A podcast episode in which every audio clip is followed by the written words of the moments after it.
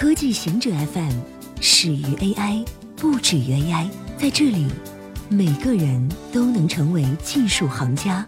欢迎收听科技行者固定点，我们为您甄选更快、更即刻的全球科技情报。美国每年抛弃一百四十亿个隐形眼镜。亚利桑那州立大学的研究显示，美国每年抛弃的隐形眼镜约有一百四十亿个，相当于二十万公斤塑料垃圾。研究发现，百分之十五至百分之二十的美国用户只是随手将这些成分复杂的镜片丢进浴室水槽，或是丢在马桶里冲走了。最终，这些塑料大多流入污水处理厂，大部分污水中的物质会变成污泥，散布在农田上。研究作者估计，大约一点三万公斤的隐形眼镜以这种方式堆积起来。隐形眼镜不会在污水处理过程中降解，它们会夹杂在污水污泥中。研究人员担心这对生态环境造成威胁，可能对在弱势生物体内累积不可降解的有毒污染物，譬如虫类和鸟类。研究发表在美国化学学会的会议上。三家中国比特币矿机商准备 IPO，三家全国大型比特币矿机业者计划在香港进行 IPO。尽管其他不少企业纷纷指出采矿芯片需求大减。且比特币价格已腰斩，去年加密货币价格飙升，引发一波采矿芯片需求或矿机开发的热潮。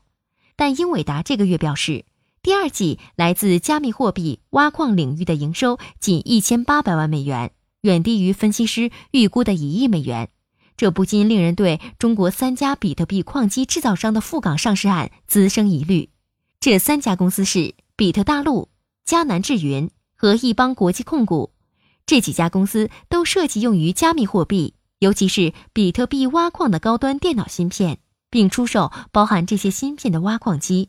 此外，比特大陆还以自己的账户挖掘加密货币。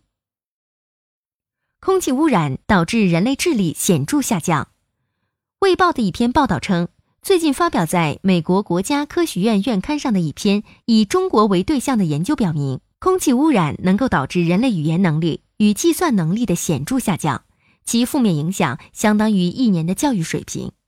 该调查研究了两万个中国居民2011至2014年间语言与计算能力的变化，并将结果与空气中二氧化氮和二氧化硫浓度的记录相比对。研究表明，在空气中暴露的时间越多，智力的损伤越严重，且语言能力比计算能力受影响更严重。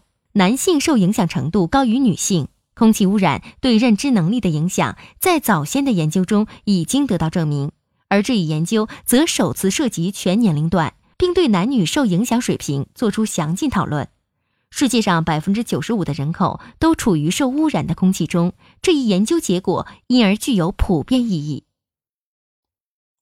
Global Foundries 终止七纳米工艺研发。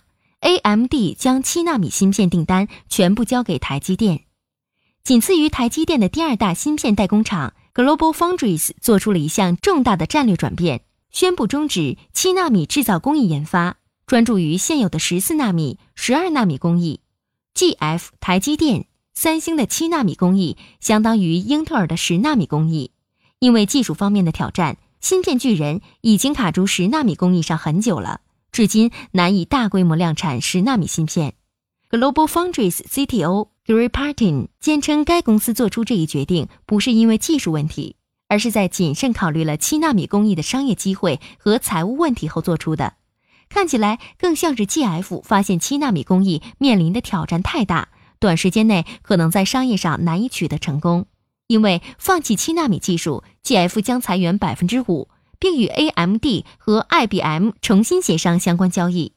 AMD 已经发表声明，宣布其七纳米 CPU 和 GPU 订单全部交给台积电。此事预计将会影响 AMD 与台积电的议价能力，因为它可以选择的代工厂越来越少了。富士通透露基于 ARM 架构的新超算细节。富士通公布了下一代超算的 CPU 细节。被临时命名为 Post-K 的超算运算速度预计将是 K 精的一百倍，将突破 Exascale，预计于二零二一年投入使用。